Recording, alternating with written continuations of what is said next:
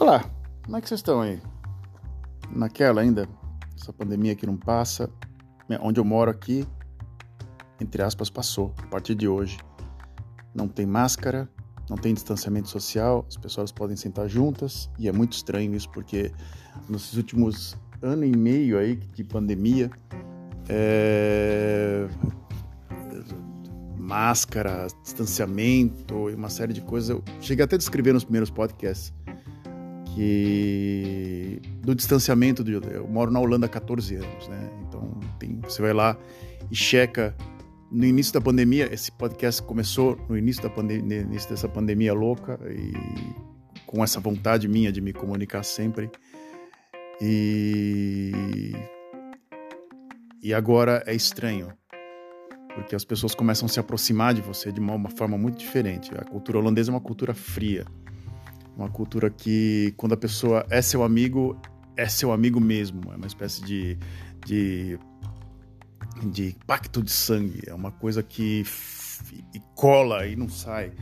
Então fica uma coisa muito profunda. É uma. É, não, é uma, não é uma coisa muito superficial, não é uma coisa líquida, é uma coisa. Se o cara gosta de você e até o bro, ele literalmente mostra tudo para você, até a família, a descendência, te leva na casa da avó e o caramba quatro, e você é uma pessoa de confiança. E às vezes é difícil me, me acostumar com isso, já tem já 14 anos que eu moro aqui. Eu não sou muito acostumado, assim, de repente a pessoa fica super fechada. Eu já expliquei em alguns outros podcasts de que eu tinha um professor de holandês que nos. que eu tive quatro anos de aula com ele e um ano e meio, ou até um pouco mais, eu só subia para o quarto de estudos e descia, não sabia quem era a mulher dele, nada. Só depois de um bom tempo que eu passei, que ele me passou confiança, ele começou a mostrar para mim fotos da, da, da, do álbum de fotografia da, da família dele, os DVDs, os livros que ele tinha, a época que ele estudou para ser professor é, de holandês, que ele era professor formado de holandês e etc, etc, etc. Então essa aqui é um pouquinho do choque cultural que eu tive aqui nos primeiros anos de, de Holanda, no qual você já está ouvindo agora nesses primeiros dois minutos e meio. Se você está aqui nesses dois minutos e meio, qual é o tema de hoje? Eu sempre faço uma, via uma viagem, esse podcast é uma viagem no no tempo, vamos dizer assim. É uma viagem que eu faço na minha própria cabeça, uma máquina do tempo que eu, que eu criei aqui no meu, no meu próprio telefone, que eu volto sempre ao passado. Às vezes eu tento projetar o futuro e eu vivo um pouquinho do presente. Então esse podcast ele baseia-se muito num, em experiências minhas passadas. É uma espécie de máquina do tempo. Eu volto para alguns anos da, da minha vida. Eu volto hoje eu vou voltar para a década de 90, onde eu passei minha adolescência. É, eu sou um cara musical, vamos dizer assim.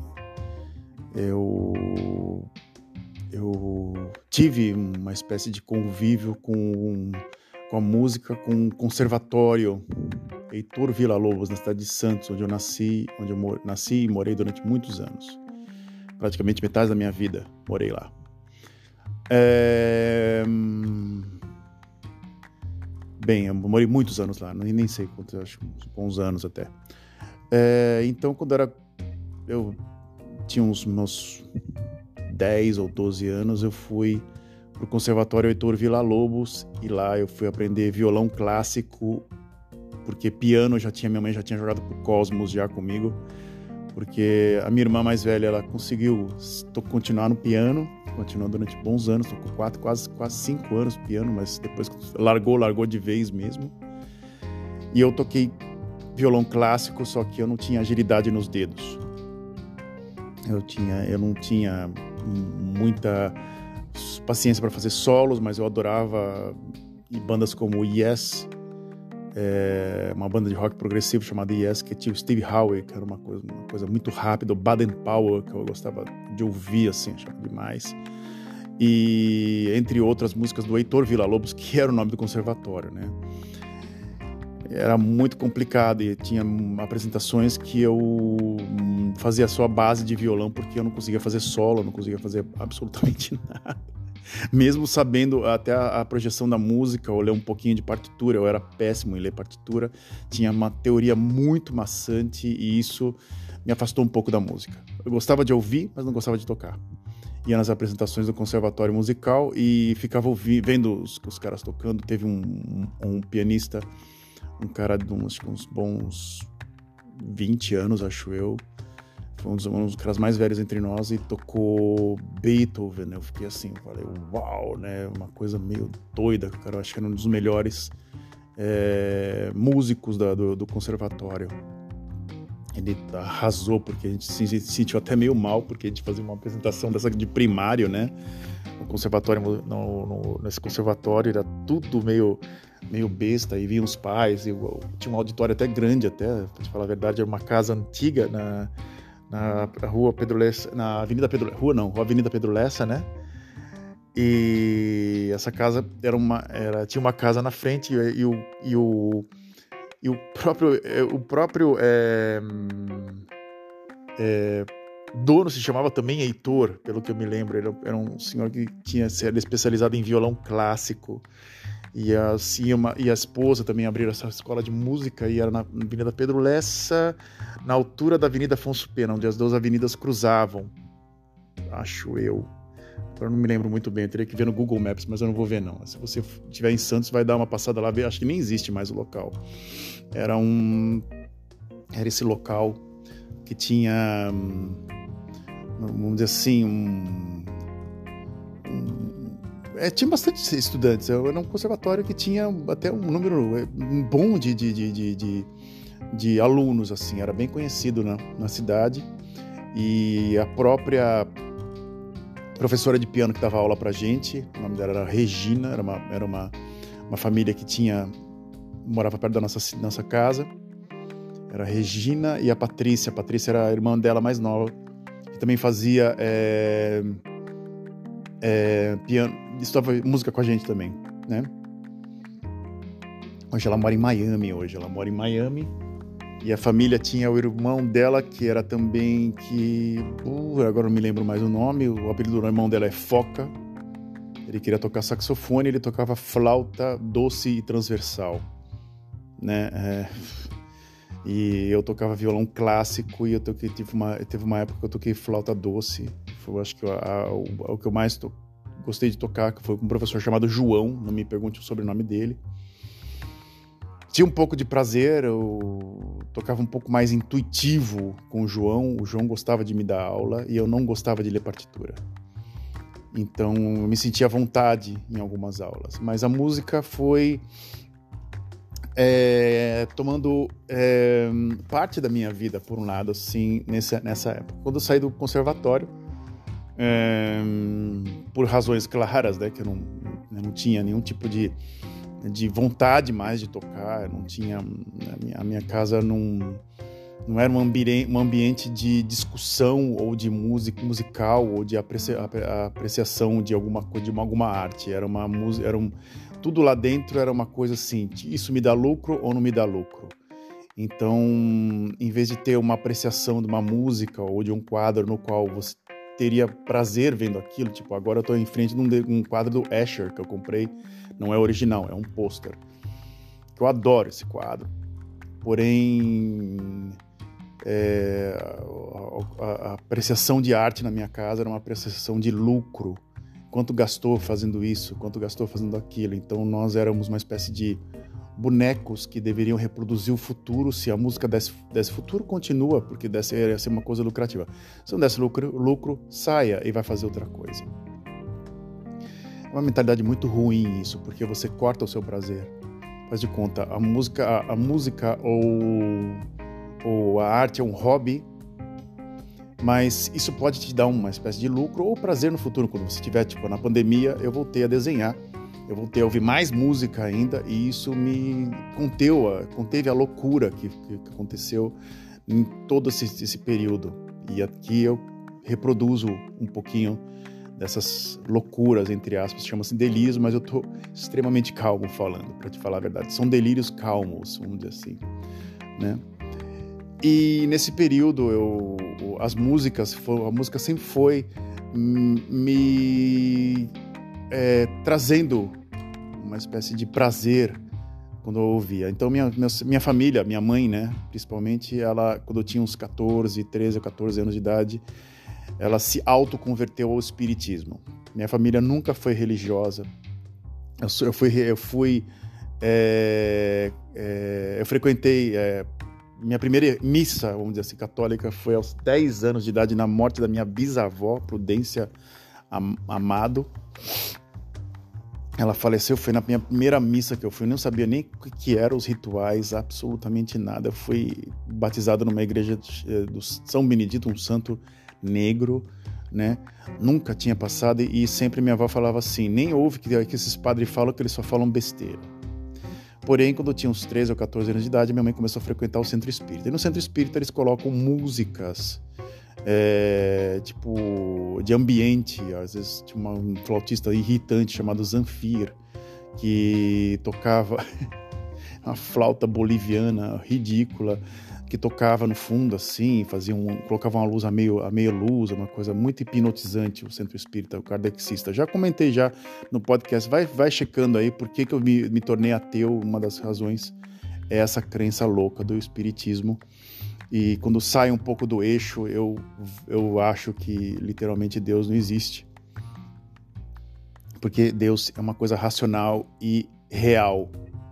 Mesmo que você não consiga ver, ver mesmo que você não tenha consiga vê-lo, ele existe de alguma forma. Existir, ele existe, mas no meu caso, no meu ateísmo, eu acho que Deus está ocupado fazendo outra coisa. Ele, por isso que ele não existe.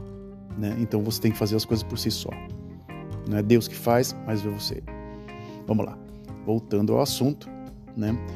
É, eu, sempre, eu, sempre, perco um pouco da, da, da, da, lógica, um pouco. Vou explicando, coloco sempre aspas é, nas explicações. Mas eu vou voltando aqui ao Centro Espírita. Tocava essa música, tocava músicas clássicas, principalmente de ambiente, como Vivaldi. Não, Vivaldi não. Vivaldi chega até a ser um pouco mais.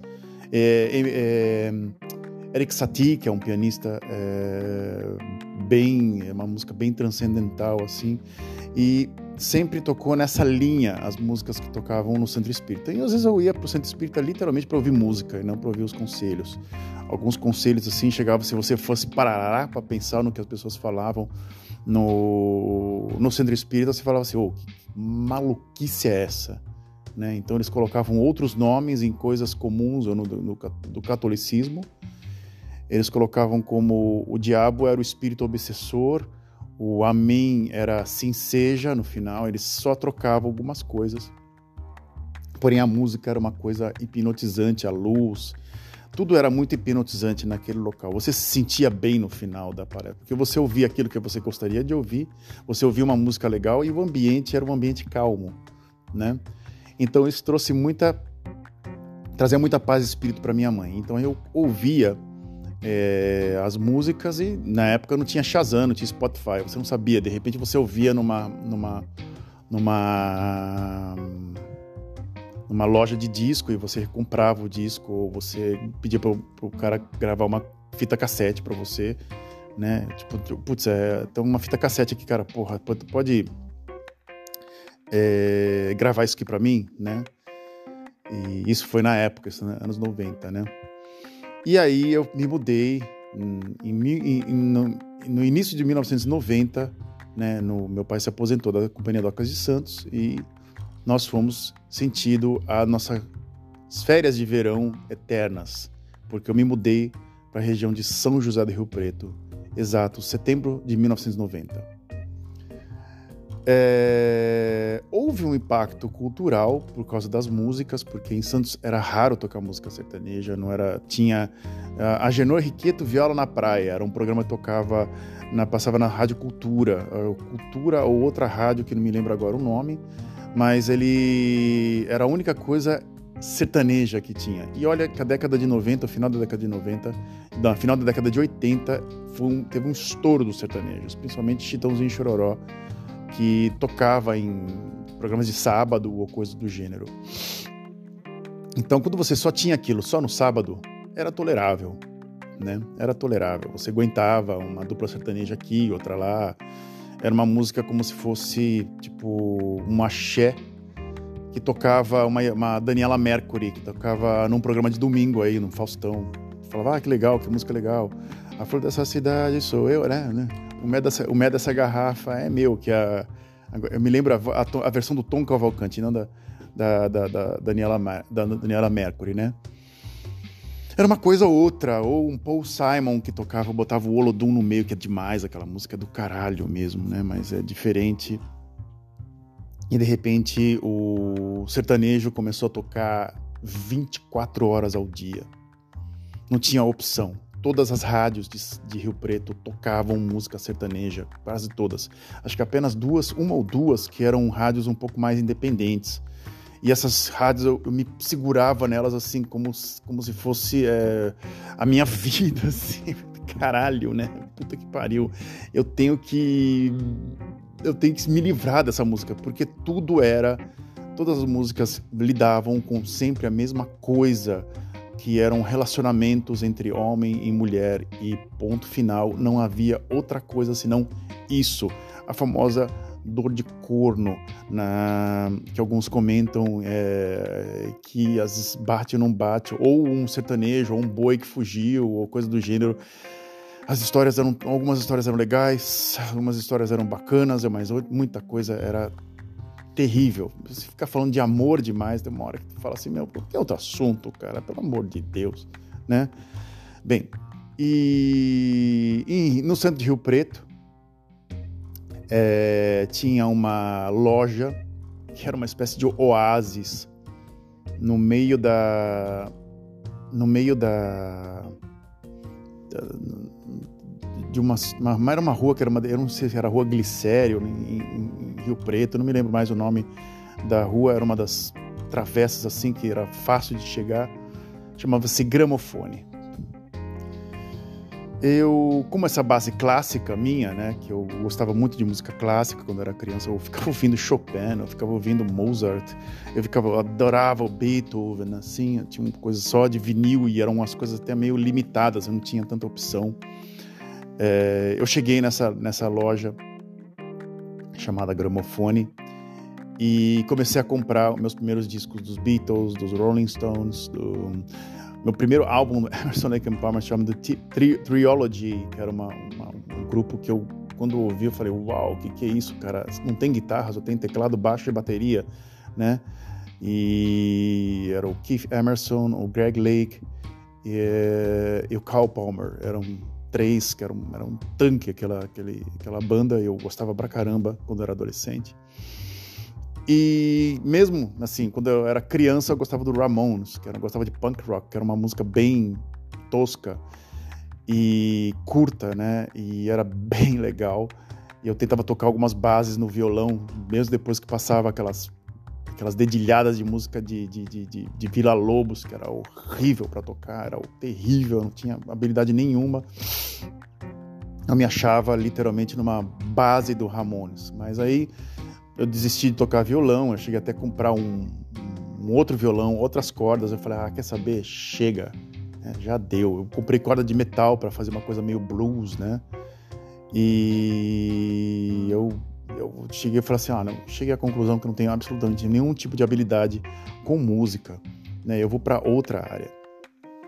E nessa loja chamada Gramofone tinha um, eu fiz um grande amigo chamado Marcelo Simões, é, Cistelo, Cistelo Ciatelo, não, agora não me lembro, mas o nome dele era, ele, ele se auto chamava Marcelo Simões, que era o Rapa, né? Era um cara bem legal. Eu ainda tenho contato até hoje com ele. E às vezes eu não tinha dinheiro. Literalmente, meu pai era um muquirana do caralho, né? Meu pai é um filho da puta, né? Ele não dava dinheiro porque tinha que dar lucro, né? Tinha que ser um, tinha que dar uma coisa que tinha que dar retorno. E para ele, cultura não dava retorno, era só gasto de dinheiro à toa. Um dia ele falou para eu, pra eu botar um CD que eu tinha comprado no prato e comer. Ele falou para ele, falou para mim, falou uma coisa muito agradável que se fala para seu filho para incentivar a parte cultural dele, né? Para se alguém perguntar para mim qual é o, o, o, o, sentido, qual, como seu pai pensa, então você vai saber que aquele canalha que está naquela presidência da República, é, ele adora ele. Né? Aquele senhor que eu não, se eu falar três vezes no nome, ele aparece aqui na minha casa, tipo o Beetlejuice, do, os fantasmas se divertem, né? Mas eu não vou Eu não vou, eu não vou dar uma daqui, botar, com, com, trazer esse cara pro assunto, mas ele gosta muito desse, daquele, daquele senhor que não fala nada com nada, né? Aquele senhor completamente doido. E, e é isso. Bem, então você pensa, já tem uma noção do que o cara pensa de cultura, né? E se montou um oásis lá e montou um grupo de, pessoas, de amigos. Era o Marcelo Rapa, Sérgio Aquino, que trabalhava lá, Júlio, Beto Coelho, que montou depois mais tarde uma loja de, de, de discos também, né? É, o nome dele era Beto Coelho mesmo, Roberto Coelho. Eu, eu achava que era, que era o, o apelido dele, o, o, o, sobrenome dele era o apelido dele, não. O nome dele, o sobrenome dele era Coelho. Eu achava que o Coelho, porque ele tem dentão, por que vocês por que você, por que você chama o Beto de Coelho? Não, porque é o sobrenome dele. Eu não sabia. não sabia. E, bem, e quem mais? E mais outros caras, eu tinha o Taquinho, que o nome dele era Eustáquio, eu chamava ele de Taquinho, é, o, o André Cadá, que é, não, mil desculpas, eu não, eu, nome, ele tem um nome até legal sobre o nome dele, mas eu, eu era conhecido como Cadá entre nós. Os dois irmãos, Fernando e Fábio, entre outros caras que todos eles tinham uma banda é... E eu, como não tinha nenhuma habilidade de tocar nada, absolutamente zero, eu era o, eu era eu sou grande, né? Eu sou uma pessoa, eu sou um cara bem grande, eu gosto de eu, eu teria a capacidade para ajudar eles de carregar instrumentos. Só isso.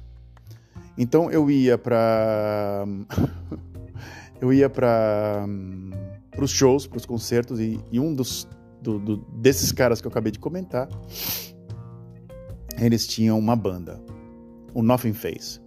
Nothing Face era o Beto no, no, no, na bateria, o Taquinho no baixo, o Sérgio Aquino na guitarra, na primeira guitarra, e o André Cadá na segunda guitarra, né? É, o Cadá tocou um tempo só, depois virou um power trio, que é o que era o power trio, né? Vou chamar os caras de power trio demais. É, que era o Sérgio, o Taquinho e o Beto. O Beto gostava de tomar todas, né? Porque ele gostava de imitar as bandas como Tankard, os caras de thrash metal tinham que beber, né? Tinha uma espécie de, de protocolo, né? E ele enchia a cara. Então a gente foi para muitos locais é, com a banda, né? Eles fizeram uma demo tape em São Paulo e eles gravaram acho que cinco músicas e distribuíam e, e eles faziam parte de alguns festivais alguns festivais eu ia tocar. Eles chegaram até a tocar num, num festival que, é, que, que, que, teve o Raimundos que fechou, né? O festival no Sesc Rio Preto, que lotou, né? Acho que foi o, o show deles que deu mais gente. E, e, eu fui nesse show, porque o Raimundos estava. Tava, é, foi acho que em 91 ou 92. O Raimundos estava uh, voando baixo, eles estavam com o segundo disco, e pela uma rádio pirata que tinha na, na, em Rio Preto, trouxe, era uma rádio assim que tocava músicas alternativas e não tocava o sertanejo. Então acabou criando um grupo, um grupo de amigos, assim, tipo é, um brotherhood mesmo, né? E então, e aí eu acabei viajando com eles e teve até um concerto que acho que foi em Catanduva, pelo que eu não, e eles tocaram, eles abriram pro Merciful Fate e pro King Diamond, que o Beto ficou tão empolgado que ele bebeu tanto, eu acho que foi nesse concerto. E teve outro, outra banda que eles abriram também o concerto. Eles, chegaram até pegar, que foi o Gamma Ray, que foi uma banda de heavy metal da Alemanha, que foi em Catanduva, que foi outro cara que era Apache Records em Catanduva. Acho que foi Catanduva, certeza. E eles tocaram, eles foram a banda de abertura. E eu eu voltava dirigindo, eu, eu, era o único, o Beto não dirigia, não, o Beto dirigia, ele tinha um, um, um Santana ou um Passat branco, pelo que eu me lembro, assim, eu acho que era um Santana, mas eu não era um Santana, era um, era um Santana que não me pergunte o nome, era um Santana branco, que a gente carregava bastante coisas. E o Beto bebia todas, o Sérgio também bebia pra caraca também, né? E, mas você não sabia dirigir, o Taquinho, eu não me lembro por que ele não dirigia. Eu não me lembro. Às vezes ele tinha uma, ele comprou uma época uma moto, uma Yamaha, era o único cara, um dos únicos caras que trabalhavam. Não, quer dizer, o Beto também trabalhava, né? O Beto trabalhava na Telesp, na antiga Telesp, era funcionário público. E o Sérgio não trabalhava, mas depois, mais tarde, ele foi trabalhar na prefeitura de, de Rio Preto como, como funcionário público. E o Taquinho, ele, era, ele trabalhava como programador de computador. Ele fazia, ele tinha a banda e ele, ele a, a banda era o hobby dele. Então, poxa, eles chegaram até fazer, a, a abrir shows, um, um show memorável do Merciful Fate e do e do King Diamond, que é o mesmo, é o mesmo cara, né? O cara tocou duas vezes, o cara fez um show de duas horas com duas diferentes bandas.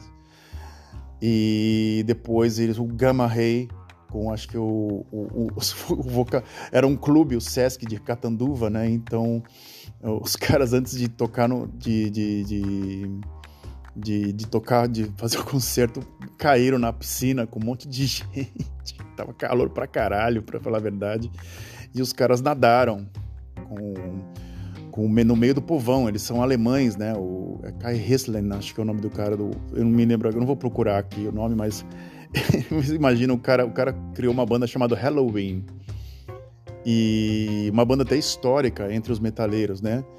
E de repente você tá lá nadando, ninguém sabia quem era o, o Kai, acho que é Kai Hisslen, o, o nome dele, criou essa, essa banda e tava nadando lá no, de boa, no meio do povão, assim, no meio do num, domingo, de, daquele domingo de frango com, com, com macarrão, né, cara? Tá lá, um, um, metaleiro cabeludo nadando no meio da piscina. E é isso. É, eu cheguei até a fazer na hold, eu cheguei a ser hold de uma banda de death metal, que não me lembro o nome, eram dois, eram caras estranhaços. Não me lembro o nome deles mesmo, um vinha do sul do Brasil, morava em Rio Preto há um bom tempo, e outros dois irmãos, que eles faziam uma banda cover de, de death. Era um death, uma banda de uma banda de death metal, que até tem Philosopher, Spiritual Crusher, são músicas assim até meio que históricas entre, entre os metaleiros. Eu tô falando coisa entre os metaleiros, assim, são músicas que pode ser que para você não fale nada, mas se você fala isso para um metaleiro, para um headbangers, porra, Spiritual Crusher, né? Eles faziam cover eles faziam um cover dessa dessa dessa dessa dessa é, de, desse grupo, né? Eles tinham músicas próprias, então eles tinham bateria de dois bumbos, é, um monte de, de peças assim. A, a, bateria dos caras tinha peça pra cacete. O Beto tocava até com uma bateria até simples. Ele tinha os pratos dele, mas ele sempre tocava uma bateria simples com um pedal duplo e ele tentava ser, ser o mais sucinto. Ele era até meio punk, até meio. Ele, ele gostava de bandas como é, é, Argent Orange ou é, Tom and Reaper, que eram bandas alemãs de thrash metal, que eram bandas mais toscas, assim, né? E os caras que tinham essa banda de death metal, eles eram extremamente complexos, eles tinham que afinar, eles tinham baixo e guitarra Jackson, né? era coisas assim caríssimas, assim, tudo afinado. E eu falava, caraca, e, e eles, quando iam falar da música deles, eles eram meus professores, assim. Eu falei, puta merda, aqui, que esses caras são? Eles vivem disso. E os dois, né, os, os, caras que tinham essa banda de death metal eram ricaços, assim, eram moleques ricos pra caralho, assim, que era, tinha um bairro em Rio Preto e moravam numa puta casa, né, e tinha na garagem deles, que era um estúdio improvisado, assim, é, e eles tocavam lá, era uma coisa meio meu, eu não me lembro, não me lembro o nome deles. Eram dois irmãos e tinha esse cara que acho que era Bruno o nome dele. Caso você é, lembre, você está ouvindo esse programa agora e você sabe que você é de Rio Preto, está ouvindo, e fala, oh, é o fulano de tal. Eu não sei quem era. E desse grupo meio complexo, assim, tinham dois caras que um deles se matou num ritual satânico. É, isso é uma base. É, eu não fazia parte, eu não gostava muito deles, eu achava eles muito. Assim, tipo, a gente sabe demais, a gente bate na. na, na se eu bater aqui nesse, nessa, nessa, nessa parte da bateria, sai um Lá menor. Falar, vai se fuder vocês, cara. Eu gostava mais do Beto, que enchia a cara. Era um cara que, tipo, meio Motorhead, que era do caralho. E o Marcelo, que virou meu amigo durante muitos anos.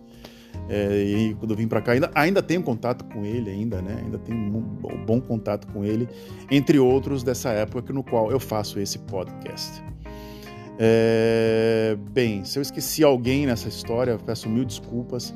É, pode ser que eu faça uma, um, uma segunda parte desse, desse, desse podcast falando muito mais dessa minha época de hold, que tem história pra caramba, tem do show do Merciful Fate e King Diamond, tem eu tenho histórias assim para contar, porque aconteceu pouca coisa, mas acho que eu posso até contar agora e porque o meu telefone já tá falando para eu parar, porque já deu a meia hora que eu, que eu, que eu tenho que falar só, né? Já deu, tá falando duas vezes para mim, para cara, que já deu a meia hora, para cara, que já deu a meia hora. Bem, eu vou tentar contar nesses último, nesse último minuto a história que aconteceu comigo. E. E vamos lá, vamos lá.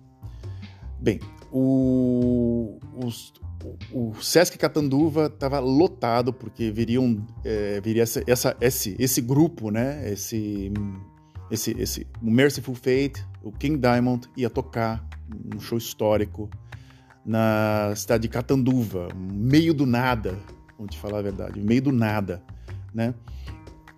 O Sérgio tinha uma, um, um ele, ele, tinha um, um amplificador Marshall que você pluga na guitarra e ele tinha um ciúme daquilo. E basicamente eu era o cara que tinha que tomar conta do Marshall do Sérgio e dos pratos de, da bateria do, do, do, do Beto.